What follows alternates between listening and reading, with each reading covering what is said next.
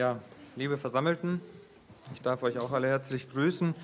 Äh, wie Thorsten ja schon angekündigt hat, starten wir jetzt im neuen Jahr mit einer neuen Predigtreihe und äh, gehen da weit zurück in die Bibel an den Anfang. Erstes Buch Mose. Für heute ist ein äh, Überblick über das Buch Genesis geplant, so ein ganz grober Einstieg. Und dann wollen wir uns noch die ersten beiden Verse genauer anschauen. Aber bevor wir das tun, würde ich gerne noch mit euch beten. Großer Gott, wir danken dir dafür, dass du uns nicht im Unklaren darüber lässt, wie, wie du bist, wie wir sind. Du zeigst uns auch auf, was die Zukunft bringen wird, was wichtig für uns ist. Das hast du uns alles in deinem Wort gesagt. Du zeigst uns aber auch, was in Vergangenheit war. Auch darüber haben wir Klarheit in deinem Wort und davon wollen wir uns leiten lassen. Durch dein Wort wollen wir unser Denken, unser Glauben, unser Handeln, unser Reden, unser ganzes Wesen prägen lassen. Danke, dass du uns dazu Möglichkeiten gibst, wie hier diesen Gottesdienst, dass wir die Freiheit haben, uns unter dein Wort zu versammeln. Und wir bitten dich, wirke durch dein Wort an uns. Amen. Ich habe äh, mal versucht, so ein paar äh, weil das doch recht inhaltsdicht und umfangreich wird. Heute Vormittag habe ich mal bemüht, mich ein paar äh, wichtige Stichpunkte mal hier festzuhalten. Ich hoffe, dass das technisch auch äh, gut gelöst ist für alle, dass ihr alle, alle gut seht. Äh, also wir blicken in das erste Buch der Bibel und ich habe die äh, Predigt mal überschrieben mit äh, das erste Grundprinzip der Bibel. Gott ist der Schöpfer. So, und ich hoffe, am Ende wisst ihr besser, warum ich da so ein komisches Wort benutzt habe, Grundprinzip. Ähm, genau das will ich äh, im Folgenden noch erklären. Äh, nun aber kurz äh, in der Einführung in das Buch. Das mache ich so ganz klassisch.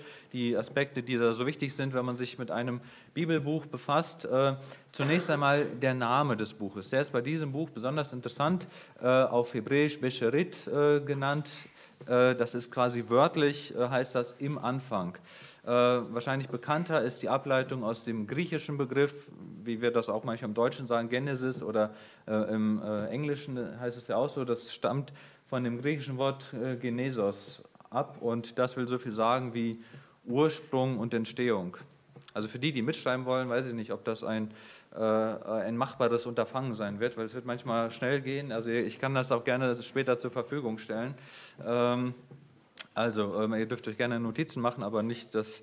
Also, wenn ich hier Leute mitschreiben sehe, fühle ich mich in der Pflicht, hier langsam zu machen und da bin, da bin ich nicht gut drin, in langsam machen. Ähm, also, äh, Ursprung, Entstehung im Anfang. Äh, will heißen, ja, die Ursprünge, die Entstehung der Welt und der Menschheit, äh, wie wir später dann noch sehen werden, des Volkes Israels, werden uns in diesem, äh, in diesem Buch genannt. Äh, der Autor äh, kann auch gewisse Rätsel aufgeben. Also wir lesen ja von Mose, beginnend vom zweiten Buch Mose, ja, wie er als kleines Kind versteckt wird und dann die Geschichte in Ägypten und äh, wie er dann fliehen muss und so weiter. Also so richtig, die Geschichte von Mose startet ja erst viele hunderte Jahre, tausende Jahre später.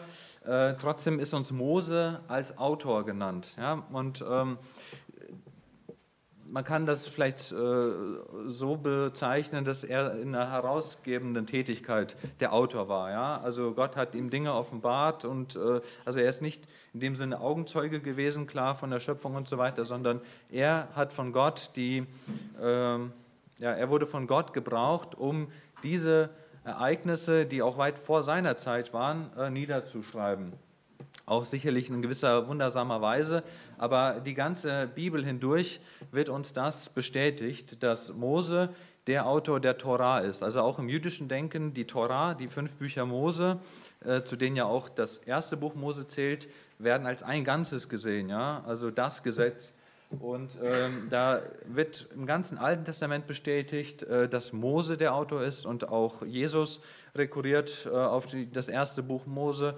und ähm, sagt, dass Mose da der, der Autor sei in Stellen aus dem Neuen Testament. Also äh, Mose ist zweifelsohne der Autor und wir werden uns hier in dieser Predigtreihe nur mit dem ersten Teil des ersten Buchs Mose befassen. Also ähm, das erste Buch Mose lässt sich sehr klar in zwei große Teile unterteilen. Der erste Teil sind so die äh, Kapitel 1 bis 11. Es geht noch ein bisschen ins elfte Kapitel rein, also so der, der Schnitt ist so äh, 11 Vers 9, Vers 10. So an der Schwelle, da fängt dann die Geschichte mit Abraham so richtig an. Und das ist dann nochmal eine spezielle Geschichte. Ja, so die, die Ursprünge, Ursprünge, die Anfänge des Volkes Israels, äh, das ist so die zweite Hälfte des ersten Buch Moses. Wir haben uns jetzt hier als Brüder darauf geeinigt, dass wir in dieser Predigtreihe nur die erste Hälfte, also die Ursprünge, die Entstehung der Welt, der Menschheit, der Nationen betrachten wollen, also die Kapitel 1 bis 11, so ganz grob. Und da sind vier große Ereignisse genannt. Einmal die Schöpfung, äh, dann einmal der Sündenfall. Ich weiß nicht, ob man das hier so gut sieht. Das ist ein Ausschnitt aus der äh, bildlichen Darstellung von Albrecht Dürer. Sündenfall, ein ganz großes Ereignis in der Menschheitsgeschichte, das auch in diesen elf Kapiteln behandelt wird. Dann die Sintflut, die über mehrere Kapitel geht, also die Geschichte von Noah und seinen Kindern und äh, wie es dann mit den Völkern weiterging. Ja, da ist so vielleicht als ein besonderes Ereignis der Turmbau zu Babel zu nennen. Also diese vier Ereignisse sind prägend in den ersten elf Kapiteln, die wir uns hier vornehmen. Äh, in diesem, oder nee, eigentlich im ganzen Buch äh, Genesis lässt sich folgende Gliederung machen. Die ergibt sich eigentlich sehr klar aus dem Text. immer wieder findet man diese, äh, diese Worte Elet, äh, Eletoldot, also ich kann kein Hebräisch, wahrscheinlich habe ich es nicht so richtig äh, ausgesprochen, äh, will heißen, äh, dies ist die Geschlechterfolge von oder dies ist geworden aus. Diese Worte finden sich äh, zehn oder elf Mal, je nachdem, ob man das eine Mal zusammenfasst. Ich habe es jetzt hier mal bei zehn Mal belassen. Ich sage mal, zehn Mal finden die sich in, der, in, die, in diesem ersten Buch Mose und da kann man eigentlich sehr klar danach gliedern, dass das dann ein neuer Abschnitt beginnt. Also immer wenn wir diese Worte lesen, dies ist die Geschlechterfolge von, dann äh, wissen wir, da fängt ein neues Toldot an, also eine neue äh, Geschichte. Ähm, und wir finden dann nach meiner Zählweise zehn. Also manche Autoren führen da elf an. Ich bin bei der zehn äh, geblieben. Also einmal das Toldot über die Schöpfung, was aus der Schöpfung wurde. Äh, dann das Toldot Adams, was aus Adam wurde. Äh, dann das Toldot Noahs, was aus Noah wurde. Dann das seiner Söhne. Und ähm, dann, auch wenn Sem schon lange dann verstorben ist, aber die, die Segenslinie Sems geht dann nach der, Schöpf nach der Sinnflutgeschichte weiter. Also was aus Sem äh, wurde und äh, was aus Terach wurde. Da geht es eigentlich um die Geschichte Abrahams. Ähm, das kann ich gleich auch nochmal erklären. Also dieses, was daraus geworden ist, heißt nicht direkt die Geschichte von Terach, sondern es geht vielmehr um seine Nachkommen. Also zum Beispiel hier, das Toldot Terachs ist die Geschichte Abrahams. Und Terach war der Vater Abrahams. Also was aus, aus Terach wurde, war Abraham und seine Geschichte. Ähm, oder dann aus Ismael, äh, aus Isaak, was aus Esau wurde und zuletzt, äh, was aus Jakob wurde. Und vielleicht können wir es an, an, dieser Stelle mal deutlich machen, was ich eben gesagt habe, wenn wir mal aufschlagen, äh, 1. Mose 37. Also die Geschichte von Jakob, ja, wie er da in Streit kommt mit seinem Bruder Esau, wie er fliehen muss und äh, seine Heiratsgeschichten und wie es ihm dabei Laban ergangen ist, das ist schon alles ab, äh, erledigt. Ja. Und dann erst äh, 37, Vers 2 heißt es, dies ist die Geschichte Jakobs. Also dies ist der Toldot Jakobs, also äh, was aus Jakob wurde. Und was dann anfängt, ist dann die Geschichte Josefs. Also Jakobs Geschichte wurde schon erzählt, also dieses, was daraus wurde, ist dann immer die Geschichte der Nachkommen. Ja? Also mal so in unserer Zeit gesprochen, wenn ihr den Toldot Eduards hören wollt, dann äh, müsst ihr nicht in meine Vita schauen, sondern müsst ihr euch von der äh, Kinderbetreuung erzählen lassen, äh, was sich da oben so tummelt. Also das ist dann die Geschichte meiner Kinder und was die so treiben.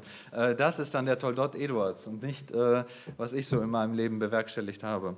Ähm, so ist dann äh, die, die, die, ja, dieses, dieser Begriff Toldot zu verstehen. Und das gibt dann eine mögliche Gliederung. Ähm, also einfach, man kann es ganz praktisch sagen, einfach äh, Lebensgeschichten von verschiedenen Menschen im Wesentlichen, am Anfang halt von der Schöpfung, ähm, werden uns in diesem ersten Buch Mose so ähm, beschrieben. Ähm, das Ziel des Buches, abschließend noch. Äh, was will uns dieses erste Buch Mose sagen? Man könnte ja jetzt kritisch fragen und sagen, Wir sind jetzt hier neutestamentliche Gläubige in einer Gemeinde, die sich auf die Fahne geschrieben hat, ähm, sehr evangeliumszentriert zu sein. Warum muss man da jetzt erste Buch Mose? Also hätten wir nicht eine viel größere Evangeliumsdichte, wenn wir den Galaterbrief durchnehmen oder den Römerbrief. Äh, wozu müssen wir jetzt uns nochmal mit dem ersten Buch Mose befassen? Ähm, es gibt da sehr, sehr viele Gründe für. Es ist äh, immens wichtig, es ist unabdingbar für uns Gläubige, äh, sich mit dem ersten Buch Mose genau zu befassen. Denn dort werden die prinzipiellen Wahrheiten über Gott, die Welt und die Menschen dargelegt. Was meine ich mit prinzipiell? Ich, ich liebe dieses Wort. Äh, prinzipiell heißt vom Lateinischen abgeleitet äh, Anfang, Beginn, Ursprung, Grundsatz. Also was sind die Grundsätze über Gott, über die Sünde, über den Menschen? Was ist der Ursprung? Was ist der Beginn? Äh, das sind die Prinzipien. Und ich, es sei mir mal gegönnt, einen äh, Exkurs zu machen, um euch einfach mal deutlich zu machen, was es mit diesen Prinzipien auf sich hat. Jeder, jedes Denken geht von Grundprinzipien aus. Ja, das will ich mal als hier ähm, optisch gehighlightete der Wahrheit mal hier äh, ganz deutlich machen. Es ist kein Denken möglich ohne gewisse Grundprinzipien, Grundannahmen, die nicht abgeleitet werden können von irgendwas, sondern die am, An am Anfang einfach ad hoc gesetzt werden. Jedes Denken, jede äh, Gesellschaftsnorm, zum Beispiel hier unser Grundgesetz, äh, basiert auf dem Prinzip, äh, die Würde des Menschen ist unantastbar. Das kann man nicht ableiten von irgendwas, das setzt man an den Anfang. Und von diesem Prinzip leitet man alle anderen Gesetze ab. Äh, aber auch jede Moral, jede Weltanschauung, also jeder Marxist, jeder Humanist und wie sie alle heißen, Rationalist, alle gehen sie von Grundprinzipien aus, die einfach ad hoc gesetzt werden, die nicht bewiesen werden können, sondern die einfach gesetzt sind. Also wenn ihr jemanden findet, der euch sagt, ich bin kritischer Geist, ich glaube nur das, was ich mir wirklich irgendwie herleiten kann und ich schlucke nicht irgendwas, was, ich mir einfach, was mir einfach so von Latz geknallt wird, was äh, einfach gesetzt wird. Äh, sowas nehme ich nicht an ja, dann hat dieser Mensch noch nicht tiefgründig über das Denken an sich nachgedacht. Es ist nämlich nicht möglich zu denken ohne solche Grundprinzipien. Jedes Denken erfordert anfangs gesetzte Grundprinzipien, Grundwahrheiten, äh, von denen aus man alles andere ableitet. Ja? Das ist auch in der Wissenschaft so. Also wenn wir uns zum Beispiel mal die Physik anschauen, das ist ja die äh, Naturwissenschaft schlechthin, will ich mal behaupten. Äh, wenn äh, wenn irgendwo ganz kritisch und rational gedacht wird und nur das angenommen wird, was harte Fakten einem sagen und man nicht irgendwelche metaphysischen äh, Ideen und äh, einfach fest Ad-Hoc-Setzungen annimmt, dann doch in der Physik. So mag man denken. Ich konnte mich da von Berufswegen in meiner Dissertation lange mit befassen, genau mit der Physik und den, der, der, der, dem Wesen der Physik und konnte da zeigen, dass auch in der Physik oder vielleicht sogar gerade in der Physik auch solche Grundprinzipien ähm, einfach an den Anfang gesetzt sind. Ja? Also auch jede physikalische Theorie ist so aufgebaut. Ja? Äh, genau, und das Ding ist, wenn man jetzt an diesen kleinen Stellschrauben dreht, an diesen Grundprinzipien, dann ändert man das ganze Denksystem. Deswegen sind diese Grundprinzipien auch so wichtig. Und das will ich in einem kleinen mathematischen Exkurs dann doch mal zeigen, weil ich finde, die Mathematik ist ähm, vom, vom Aufbau eines Denksystems die klarste und äh, strukturierteste Wissenschaft. Und da kann man das wunderbar zeigen, was ich hier verdeutlichen möchte. Äh, das, was ich jetzt hier gehighlightet habe, das ist jedem Mathematiker, das ist kalter Kaffee. Das ist jedem Mathematiker klar. Denn die Mathematik lebt davon. Wenn ihr ein gescheites Mathebuch in die Hand nehmt, und ich rede nicht von Schulbüchern, sondern eher schon so Richtung Hochschulbücher, da werdet ihr immer diesen sogenannten axiomatischen Aufbau sehen. Jedes Mathebuch äh, wird am Anfang in den ersten Seiten erstmal äh, werden die äh, Definitionen, die Axiome, die Postulate werden da dargelegt. Also das, was man nicht irgendwie beweisen kann, das, was man einfach so setzt. Und äh, dann ist das Job des Mathematikers, aus diesen anfangs gesetzten Grundwahrheiten ähm, die Sätze, um die es da geht, wenn es äh, um die Geometrie oder die Algebra geht, abzuleiten im Sinne von logisch, rational auf diese Grundgesetz, auf diese anfangs gesetzten Weisheiten äh, zurückzuführen. Der, der Archetypus von also so einer mathematischen Theorie, also so das Idealbild, äh, was alle Mathematik äh, in der ganzen Welt geprägt hat, ist äh, das Buch Die Elemente von Euklid. By the way, das äh, zweitmeist verbreitetste Buch weltweit nach der Bibel äh, ist von Euklid Die Elemente. Rund 300 vor Christus entstanden ähm, und das hatte schon genau diesen Aufbau. Also hier mal ein kleines Bild von Euklid aus diesem großen Gemälde von Raphael, die Schule von Athen, kennt ihr vielleicht mit den ganzen griechischen Philosophen und so. Da hat auch der Euklid seine seine Würdigung erfahren. Äh, wenn man jetzt in dieses Buch von ähm, Euklid hineinschaut, da werden am Anfang ein paar äh, Definitionen, Axiome, Postulate gesetzt und ein ganz besonderes äh, Axiom ist das fünfte Axiom, das Parallelenaxiom. Das gibt es in verschiedenen äh, Formulierungen. Im, Im O-Ton heißt das so, man hat, wenn man eine Gerade hat, die von zwei weiteren Geraden geschnitten wird, in der Weise, dass die, äh, nee, das zeigt an dem Bildschirm nicht, ähm, dass die beiden Winkel äh, zusammen kleiner sind als zwei Rechte. Also beide zusammen kleiner als 180 Grad. Ähm, dann werden sich diese Geraden, wenn man sie irgendwann irgendwie verlängert, Geraden gehen ja unendlich weit, werden sich diese Geraden irgendwann schneiden. Das ist das Parallelenaxiom. Müssen wir jetzt mathematisch gar nicht unbedingt verstehen. Es, da gab es halt ein besonderes Axiom. Und dann äh, macht, der, äh, macht der Euklid das, was ein Mathematiker so macht. Er beweist viele Sätze, den Satz des Thales, der Satz des Pythagoras und so weiter. Es geht um Geometrie. Und er kommt dann auch zu dem Satz äh, der Innenwinkelsumme in einem Dreieck. Äh, in jedem Dreieck, wenn man die Summe der Innenwinkel bildet, äh, ist die exakt 180 Grad. In jedem Dreieck auf der Welt. So, äh, daran kann man nochmal das mit diesen also Grundprinzipien, aus denen sich Sätze ableiten lassen, zeigen. Und jetzt gab es in der mathematik-historischen Forschung immer wieder äh, die Frage, braucht man denn dieses Parallelenaxiom? Können wir nicht aus der Geometrie äh, hier diese Karte rausziehen und äh, haben wir dann nicht auch eine, legitime Geometrie? Was passiert, wenn man dieses Parallelenaxiom rausnimmt? Die Antwort ist, äh, man kann es machen, äh, die ganze Geometrie fällt nicht wie ein Kartenhaus zusammen. Äh, es ist eine Geometrie denkbar ohne dieses Parallelenaxiom. Aber man hat eine komplett andere Geometrie, eine sogenannte nicht-euklidische Geometrie. Da sind dann die Innenwinkelsumme, ein Dreieck ist dann weniger als 180 Grad, in der hyperbolischen Geometrie zum Beispiel. Oder in der sphärischen Geometrie ist die Innenwinkelsumme größer als 180 Grad. Also immer wenn wir dieses eine Axiom da rausnehmen, äh, ist das, äh, verändert das die, dieses Denkgebäude in der Art, dass es nicht komplett zusammenstürzt. Es ist dann auch noch ein Denkgebäude, äh, Geometrie ist dann möglich, aber es ist eine komplett andere Geometrie. Deshalb sind Grundprinzipien so, so wichtig. Ja? Wenn ich die Grundprinzipien auch nur ein bisschen ändere, ändere ich das komplette Denkgebäude. Für die, die vielleicht nicht so ganz auf Mathematik stehen, habe ich noch mal ein etwas einfacheres Beispiel. Und zwar äh, habe ich zu Hause aus dem Regal mir das hier mitgenommen, was äh, ein äh, Gesellschaftsspiel. Ja? Und äh, Gesellschaftsspiele, da, äh, nach meiner Überzeugung, haben sehr, sehr viel mit Mathematik gemeinsam vom Aufbau her. Denn Mathematik ist. Äh, ja, das ist ohne Mathe, aber es ist nur ähnlich vom Aufbau. Also, äh, so wie in der Mathematik Postulate und Axiome an den Anfang gesetzt werden. So ist jede, äh, jedes Gesellschaftsspiel, ob äh, einfaches Kinderspiel oder komplexes Expertenspiel, wenn ihr das aufmacht, findet ihr so ein Heftlein da drin.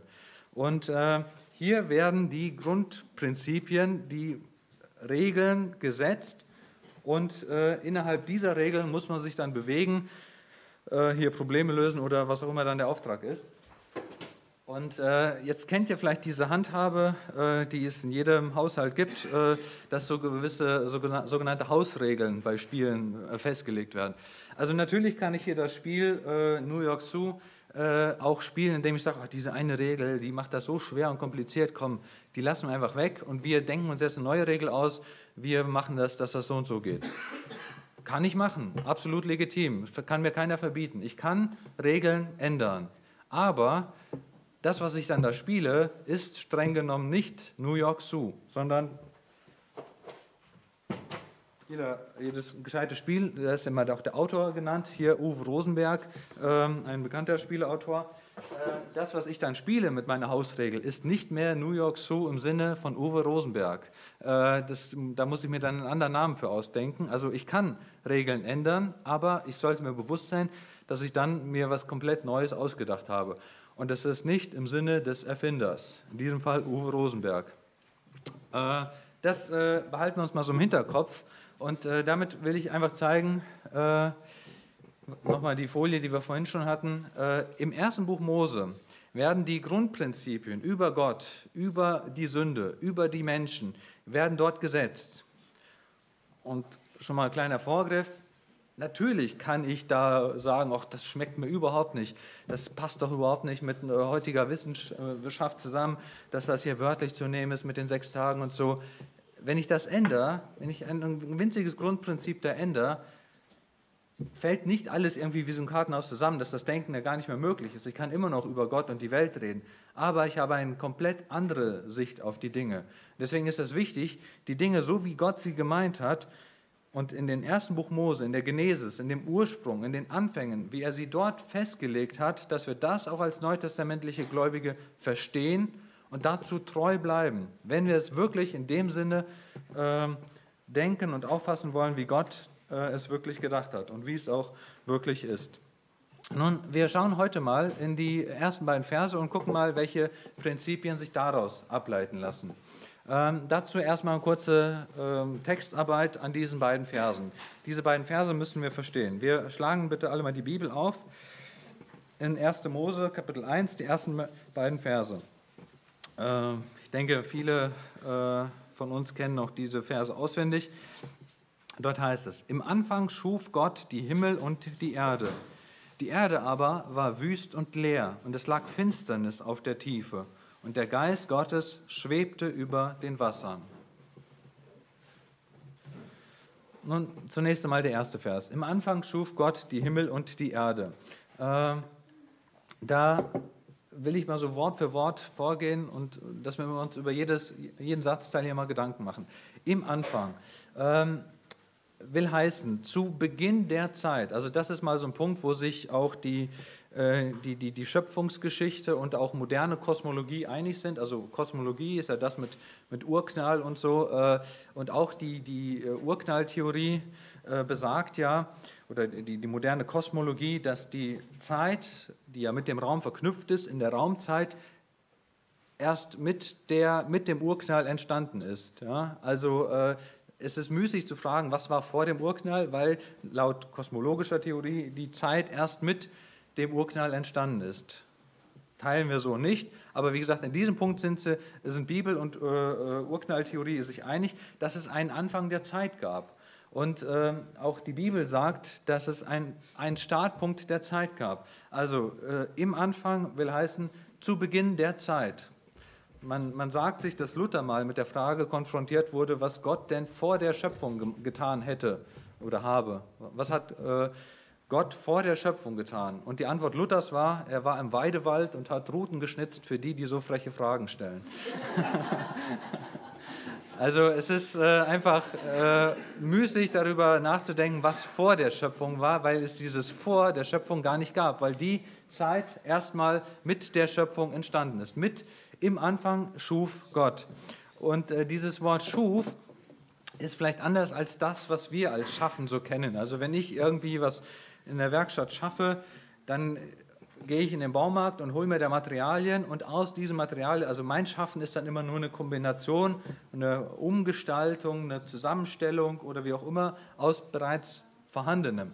Anders ist es beim Schaffen Gottes. Wenn Gott schafft, im Sinne von er schuf die Erde, dann äh, schafft er aus dem Nichts heraus. Vorher war nichts und Gott sprach und es wurde. Gott schuf aus dem Nichts heraus. Äh, dieses Wort, was hier in der Stelle für Gott verwendet wird, ist, äh, findet sich häufiger im ersten Buch Mose, ist im Plural. Äh, also die Mehrzahl von Eloah, hier Elohim. Ähm, wir kennen ja vielleicht noch so im, im, im alten Sprachgebrauch diesen, diesen Plural, der, dass man Könige oder so mit ihr anspricht. Also das drückt ja noch eine besondere Ehrerbietung aus. Ja? Äh, eure Majestät, ja, auch in gewisser Pluralform. Und ähnlich ist es auch an dieser Stelle. Ja? Ähm, um, dem Namen Gottes eine ganz besondere Ehrfurcht zu verleihen, äh, wird hier auch der Plural verwendet. Und wie wir dann auch im Vers 2 sehen werden und auch aus anderen Stellen der Schrift wissen, Gott in seiner vollen Dreieinheit war hier am Werk. Ja? Der Geist Gottes wird uns im Vers 2 verwendet, äh, gesagt oder aus dem Kolosserbrief und anderen Stellen wissen wir, dass der Herr Jesus auch mit beteiligt war an der Schöpfung. Also die ganze Dreieinheit im Plural ist hier am Werk. Äh, schuf Gott Himmel und Erde. Also die Zusammenfassung, die Himmel und die Erde als wirklich alles. Es, es gibt nichts, was nicht von Gott geschaffen wurde. Er hat alles geschaffen. Nun, äh, der zweite Vers, der hat auch äh, den Exegeten viele Rätsel aufgegeben, wie das da auszulegen ist. Ja? Ähm, kann ich heute auch nicht alle Fragen zu klären, aber vielleicht mal so ein paar Denkanstöße will ich mal geben. Das heißt im zweiten Vers, die Erde aber war wüst und leer und es lag Finsternis auf der Tiefe und der Geist Gottes schwebte über den Wassern. Also was ja hier ein bisschen befremdlich anmutet, ist, dass hier äh, so, so negativ konnotierte Begriffe verwendet werden. Äh, Finsternis, ja, das passt ja irgendwie nicht. Also Gott ist Licht und äh, Finsternis wird immer so für Satan und diese ganzen bösen Dinge verwendet. Finsternis und auch wüst und leer, ja, das kennen wir alle. Äh, das da sprechen wir manchmal Hebräisch, ohne dass wir wissen, dass wir Hebräisch sprechen. Das hat ja auch sprichwörtlich in unseren Sprachgebrauch Einzug gehalten, das sogenannte Tohu Wabohu. Ja, so äh, heißt es hier wörtlich, wüst und leer. Tohu Wabohu. Äh, wenn wir in unseren Sprachgebrauch scha schauen, wo Tohu Wabohu verwendet wird, dann ist das ja auch so was sehr Negatives. Also wenn, wenn Chaos im Zimmer ist, so, dann heißt man, was ist denn hier für ein Tohu Wabohu? Also Durcheinander, Chaos. So, wie deckt sich das jetzt mit, mit Gott? Ähm, Gott schuf, Vers 1, und dann ist da Chaos, Durcheinander, Finsternis.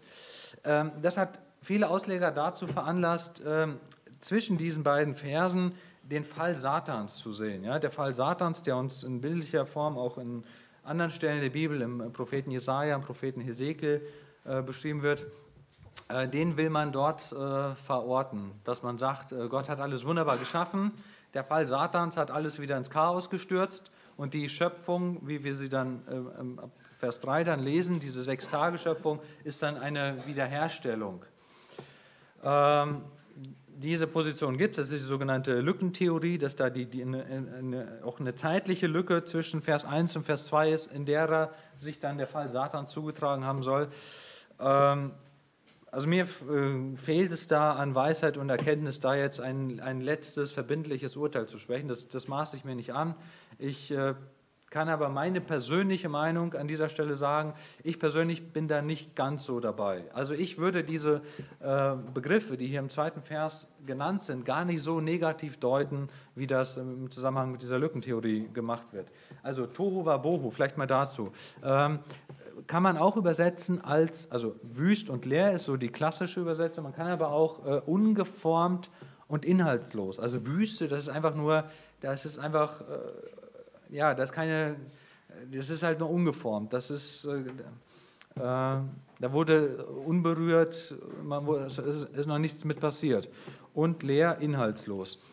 Und wenn man sich jetzt anschaut, was so in den sechs Tagen der Schöpfung passiert, dann merken wir, genau in der Hälfte, in den ersten drei Tagen, wird genau dieses ungeformt bearbeitet. Ja? Also äh, Gott formt aus der Schöpfung, die also, also, man kann es vielleicht so sagen, Vers 1, Gott stellt so dieses Rohmaterial irgendwie dar, das ist irgendwie, äh, Himmel und Erde sind da, aber es war noch nicht ausgeformt und in den ersten drei, ersten drei Schöpfungstagen formt er dann genauer aus, indem er Licht und Schatten schafft, also ausformt, äh, die Ausdehnung zwischen den Wassern, also Himmel, äh, dass die, die Landgrenzen klar markiert sind, ja, also Land von Wasser getrennt wird.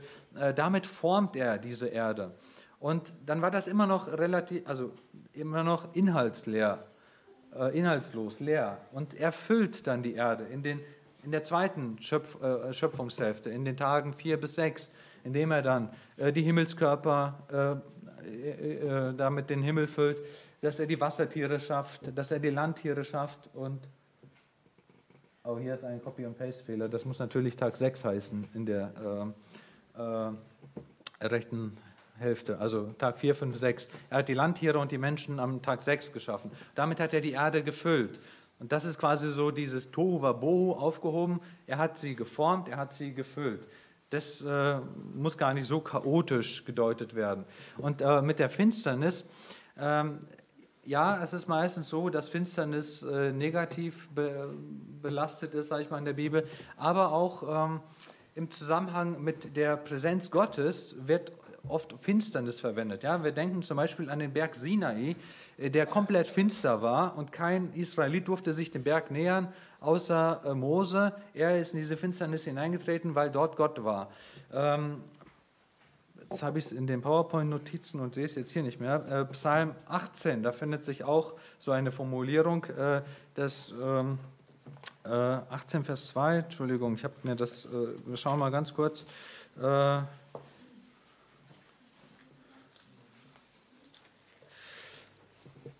Nee.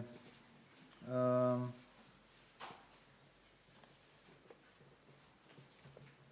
Ja, ich, ich, hier, äh, Vers 12, nicht 2.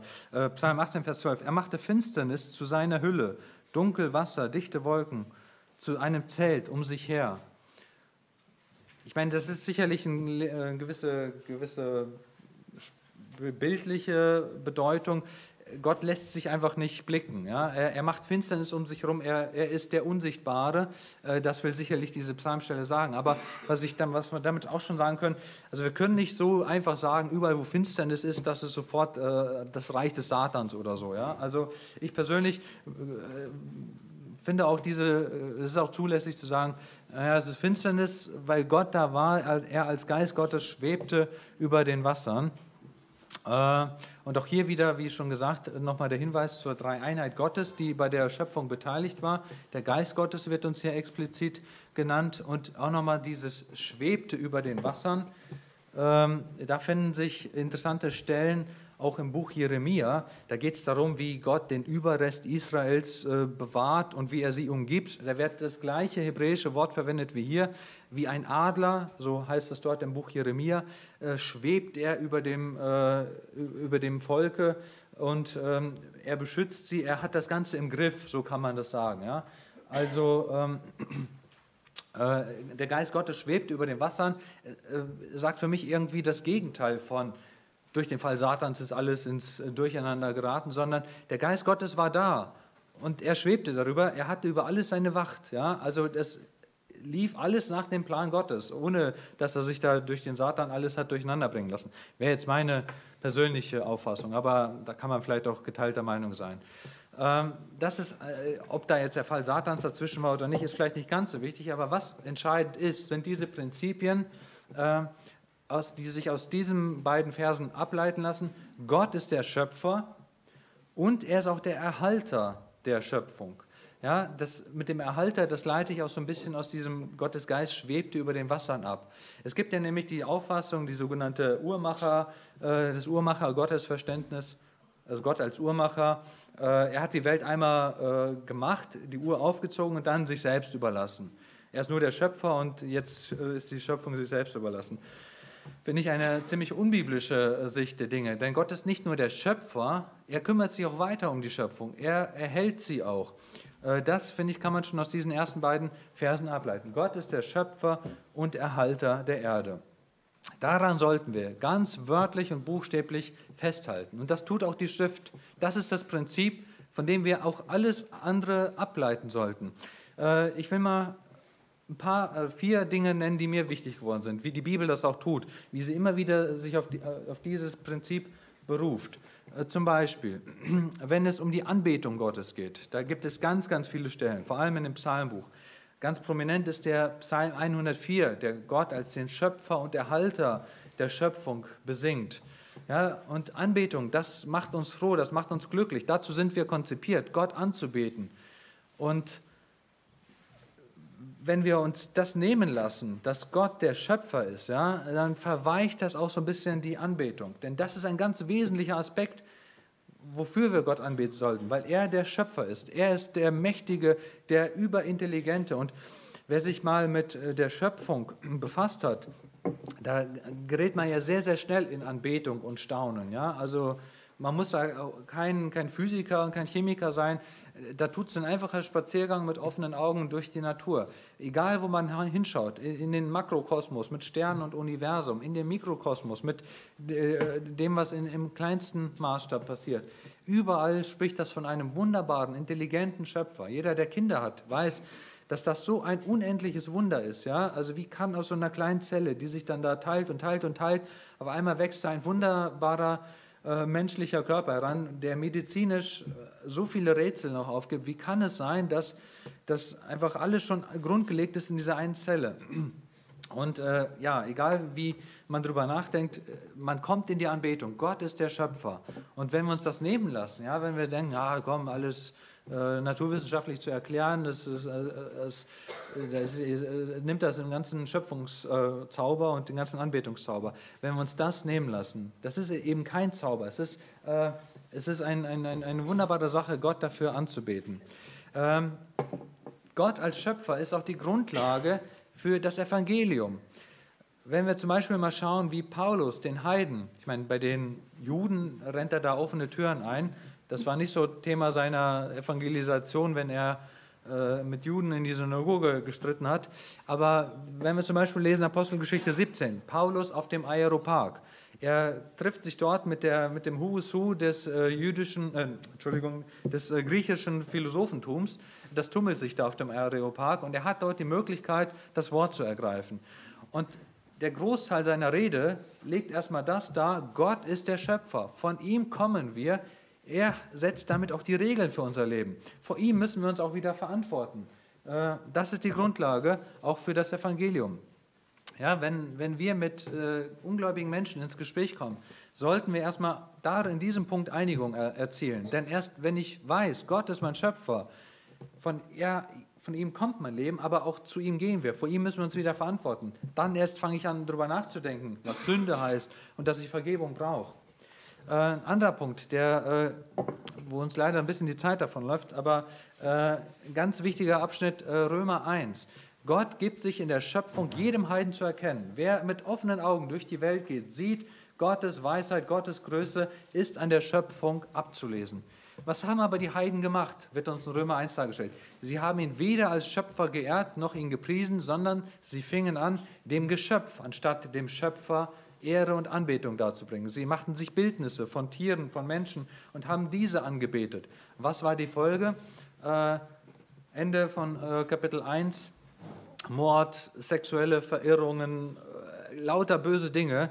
Äh, eine, ein komplett verkehrtes Moralsystem, das den Menschen äh, zerstört, wo der Mensch sich selber Wolf ist, äh, wie das Lessing mal gesagt hat. Also der Mensch zerstört sich selber, weil er Gott als Schöpfer abgelehnt hat und sich selber sein Moralsetting gemacht hat. Und das ist oft zerstörerisch. Ja? Also wenn es um Moralfragen geht, sei es Abtreibung, Sterbehilfe, Euthanasie und alle diese Dinge, wenn wir uns dann dieses Grundprinzip, dass Gott der Schöpfer ist, der Ursprung des Lebens und er hat auch das Sagen über das Leben, wenn wir uns das nehmen lassen, ja, dann ist es mit unserer Moral ist ein Blatt im Wind. Ja? Dann kommen wir mit unseren menschlichen Wünschen und Vorstellungen und äh, ja, so, also jeder Ingenieur von irgendeinem Gerät, jeder Autor von irgendeinem Spiel hat bewusst seine Regeln so gesetzt. Und wenn wir die missachten, dann funktioniert das Spiel nicht, dann funktioniert das technische Gerät nicht, äh, dann machen wir uns alles kaputt. Er ist der Urheber, er darf die Regeln setzen, er hat sie gesetzt. wenn wir ihn als Urheber leugnen, äh, machen wir alles kaputt. Ein letztes da noch, mir persönlich auch sehr wichtig, eine sehr schöne Stelle aus dem Jesaja. Gott als Schöpfer ist auch die Grundlage unseres Gottesvertrauens. Ja, wir kennen alle diese Passage. Es geht da um Israel, aber ich denke, in diesem Punkt können wir es auch für uns anwenden. Dort heißt es wörtlich, äh, was sagst du denn, Jakob, mein Recht geht, einem, an Gott vor, äh, geht von Gott vorüber und also nach dem Motto, Gott hat, äh, Gott hat von mir vergessen. Weißt du nicht, hast du es nicht gehört? Gott, der die Enden der Erde geschaffen hat, wird nicht müde noch matt. Äh, er, äh, sein Verstand ist unausforschlich. Also wenn ich mir mit meinen Sorgen, mit meinen Problemen so komplett alleine und verlassen vorkomme, dass ich denke, mein Recht interessiert keinen, es geht nur ungerecht in meinem Leben zu, mich trifft Leid auf Leid und äh, keiner kümmert sich um mich, dann sollten wir uns Jesaja 40 durchlesen, wo es heißt, weißt du es nicht mehr? Gott, der die Enden der Erde gemacht hat, der Schöpfer, er, sein Verstand ist unausforschlich. Keine Situation in, sein, in deinem Leben ist zu krass, zu, unaus, zu unlösbar, kein Problem, dass Gott da nicht auch helfen kann. Er, der Schöpfer, ist der Allmächtige, der Erhabene, der jedes Problem lösen kann. Äh, auch da ist dieses Grundprinzip, dass Gott der Schöpfer und der Halter ist, äh, wichtig. Ähm, ganz abschließend noch, äh, jetzt habe ich ja selber gesagt, man kann äh, Grundprinzipien auch ändern. Man ändert zwar das ganze Denksystem, aber so what? Ja? Wir sind doch hier in einer pluralistisch geprägten Welt. Wenn ich jetzt zum Beispiel wieder in meine Geometrie gehe, dann, dann habe ich halt Dreiecke, wo die Innenwinkelsumme halt kleiner als 180 Grad ist oder größer. Oder in unserem Kontext mag jemand sagen, okay, es ist gut für euch als Christen, dass ihr euch dieses Setting gemacht habt. Ihr glaubt an den Schöpfer, wenn euch das jetzt hilft, wenn ihr Sorgen habt, äh, wenn ihr das für eure Moralvorstellung braucht, okay. Ich persönlich kann ein Skeptiker sagen, ich lehne diese, dieses Grundprinzip ab. Ich glaube nicht, dass Gott der Schöpfer ist. Ich habe wohl wissend dann auch ein ganz anderes Mindset, also ganz andere Denkstrukturen. Aber wer sagt denn, dass deine unbedingt besser sind als meine? Ist es überhaupt legitim zu fragen, welche, welches besser ist? Sollten wir in unserer pluralistischen Gesellschaft nicht einfach das so nebeneinander stehen lassen? Der eine hat sich dieses Grundprinzip gesetzt, der andere nicht. Auch da sei es mir nochmal gegönnt, das nochmal ganz kurz mit der Mathematik deutlich zu machen. Als nämlich rauskam, dass es unterschiedliche Geometrien gab, euklidische klassische Geometrie und nicht-euklidische Geometrie, hat man sich lange den Kopf zerbrochen, ja, was ist denn jetzt die richtige Geometrie? Also es kann doch nicht sein, wir haben jetzt einen ganzen Pool von Geometrien, das kann doch nicht sein. Es muss doch eine Geometrie geben, die die richtige ist. Ja? Und ein, äh, vor ziemlich genau 200 Jahren hat sich ein ganz bekannter, äh, der, einer der größten Mathematiker ever damit befasst, ein Deutscher, Karl Friedrich Gauss. Ihr kennt vielleicht noch den äh, 10 D-Mark-Schein wo heute schon das Stichwort 99 äh, äh, äh, erwähnt wurde, äh, passt das auch dazu. Ähm, der 10 D-Mark-Schein. Auf der Rückseite äh, gab es hier diese kleine Abbildung. Karl Friedrich Gauss wurde damit betraut, ähm, im Königreich Hannover, das es damals noch so gab, eine Landesvermessung durchzuführen. Er hat das durch so eine Triangulation gemacht, also er hat die Fläche immer in so Dreiecke geteilt. Hier ist jetzt so der Nordwesten Deutschlands abgebildet, also Königreich Hannover, so bis an die, an die Nordseeküste. Hamburg finden wir da auch. Und jetzt hat er schon die Dreiecke und jetzt hat er sich in seiner Triangulation das größte Dreieck genommen. Und diese Tafel findet sich auch noch auf dem Brocken. Also wer mal in Sachsen-Anhalt wandern geht und auf den Brocken geht, der findet diese Gedenktafel dort. Gauss hat sich nämlich äh, drei Berggipfel genommen. Inselsberg, Brocken und Hoher Hagen. Ja, genau. Hoher Hagen, Inselsberg und Brocken. Diese drei Berggipfel haben in seiner Triangulation das größte Dreieck gemacht. Und dann hat er sich gedacht, naja, ich kann doch jetzt prüfen, was die richtige Geometrie ist, indem ich einfach ein riesengroßes Dreieck habe. Also ich glaube, eine Seitenlänge war da roundabout 80 Kilometer oder so. Äh, und da messe, ganz genau messe, wenn da die Innenwinkel, äh, die Winkel, die, die sich aus diesem Dreieck ergeben, gleich 180 Grad ist, dann ist die euklidische Geometrie die richtige Geometrie. Also ein Riesenaufwand, den der betrieben hat, um zu, zu prüfen, was die richtige Geometrie ist. Und in unserer pluralistischen Gesellschaft lügt man sich in die Tasche, wenn man sagt, naja, jeder kann so nach seiner Fasson selig werden.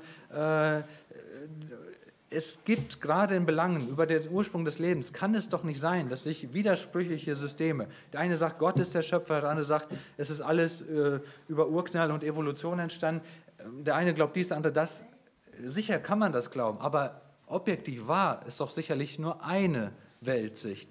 Und da geht es jetzt nicht um Boniertheit und Rechthaberei, dass wir sagen, ja, wir sind schlauer als alle Wissenschaften, sondern es geht um die objektive Wahrheit. Und äh, genau wie man in der Mathematik nach der objektiven Wahrheit gefragt hat, äh, so sollte man es auch hier tun. Und äh, das ist jetzt auch hier die letzte Folie. Ähm, es ist vielleicht nicht logisch rational begründbar. Also ich werde, wir werden keinem Skeptiker das logische Argument liefern können, warum Gott der Schöpfer im, im, im, Sinne der Bibel mit sechs Tagen und so weiter ist. Das werden wir Menschen nicht logisch weismachen können. Es ist immer eine Glaubensfrage. Genauso wie es auch eine Glaubensfrage ist, an Evolution und Kosmologie und alle diese Dinge zu glauben. Ja? Äh, da braucht man genauso viel Glauben. Der Ursprung des Lebens lässt sich nur über Glauben äh, erklären Jetzt ist aber die Frage, woran will ich glauben? Glaube ich an einen Schöpfer und habe diese wunderbaren vier Punkte? Ich habe frohmachende Anbetung, ich habe ein rettendes Evangelium, ich habe einen Helfer in Trost und ich habe eine Moral, die Leben erhält, die menschenfreundlich ist. Oder ich glaube an Evolution, Schöpfung und habe ganz andere Prinzipien. Also wenn ich dieses eine Grundprinzip, Gott ist der Schöpfer, ändere, ändere ich alle Schlussfolgerungen in meinem ganzen Denken. Dann sind wir absolut bedeutungslos und unsere Existenz sinnlos. Ja? Da müssten wir so Pessimisten werden wie Arthur Schopenhauer. Ich weiß nicht, ob ihr den mal gelesen habt. Da, da, da kann man sich wirklich danach nur die Kugel geben, wenn man Schopenhauer liest. Äh, um mal ein kleines Schopenhauer-Zitat zu, zu bringen, äh, und hast du einer Welt Besitz gewonnen, sei nicht erfreut darüber, ist es nichts. Und ist dir einer Welt, äh, einer Welt Besitz entronnen, sei nicht betrübt darüber, ist es nichts. Vorübergehen die Freuden und die Wonnen, sei, äh, geh du an der Welt vorüber, ist es nichts. Für ihn ist alles nichts. Wir sind alle, ob du jetzt Freude im Leben hast, ob Leid im Leben, es ist alles komplett sinnlos. Und so gottlos und bösartig Schopenhauer manchmal auch scheint, ich persönlich muss sagen, er hat komplett recht. Wenn ich dieses Mindset habe, dass Gott nicht der Schöpfer ist, dann ist Schopenhauer eine, eine logische Konsequenz. Oder noch viel drastischer im letzten Punkt, äh, äh Friedrich Nietzsche, menschenverachtende Moral. Wenn ich an Evolution glaube, Survival of the Fittest, dass alles nur ein Kampf ums Überleben ist, ja, dann muss ich es halten mit Nietzsche, der da gesagt hat, alles Behinderte, alles äh, Minderwertige muss radikal ausgemerzt werden. Ja, die gute Menschenrasse, ja, man kennt ja auch den Sozialdarwinismus, also die, die Nazis haben sich ja die Ideologie äh, ähm, von Nietzsche aufgegriffen, indem sie gesagt haben, die Arier, das sind die guten Rassen, alles andere muss radikal ausgemerzt werden, damit die Evolution ihr Werk tun kann, ja, damit sich das Gute nur äh, fort äh, fortpflanzen und nicht äh, das minderwertige Behinderte oder die, die niederen Rassen. Das ist die logische Moral, die sich aus diesem Setting ergibt, wenn ich Gott als Schöpfer leugne. So, und da stellt sich jetzt die Frage, was wollen wir? Glauben wir, halten wir diesem Prinzip im ganz genauen, also bitte lassen wir uns da auch nicht irgendwie so auf so eine Kompromisslösung ein. Ja, das ist alles literarisch gemeint, Gott kann ja durch Evolution geschöpf, äh, geschaffen haben und so weiter. Nein, wenn schon, denn schon. Ganz genau so, wie es dort steht, das ist unser Grundprinzip. Davon gehen wir aus, davon leiten wir alles ab. Und dann sind wir auf dieser wunderbaren, gesegneten Seite, dass wir Gott anbeten können, dass wir das Evangelium klar verkündigen können, dass wir einen wunderbaren Trost haben und auch diese moralischen Prinzipien, wie Gott sich das Leben der Menschen miteinander auch vorgestellt hat, lassen sich daran ableiten. Gott segne uns darin. Amen. Ich würde gerne noch mit euch beten.